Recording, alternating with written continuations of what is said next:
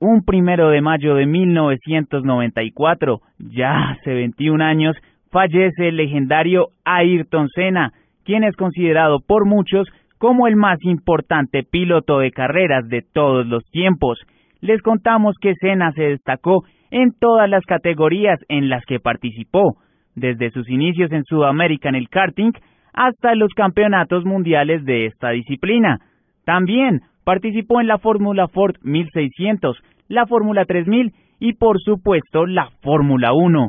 Inclusive este piloto tuvo una fugaz carrera en el rally en el año de 1986, compitiendo con un Ford Sierra.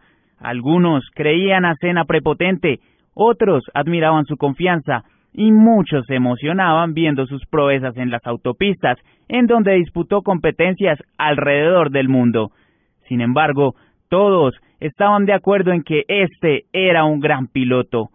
Senna, que decía que hablaba con Dios, murió aquel primero de mayo de 1994 con millones de personas pegadas al televisor, 41 victorias, 65 poles, 80 podios y 3 títulos después, Senna dejaba huérfana la Fórmula 1.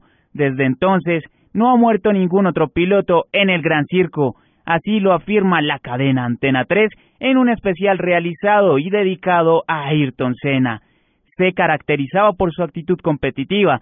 Era de las personas a las que ser segundo no le gustaba. Lo importante para él era ganar siempre. Así lo afirmaba en cada rueda de prensa.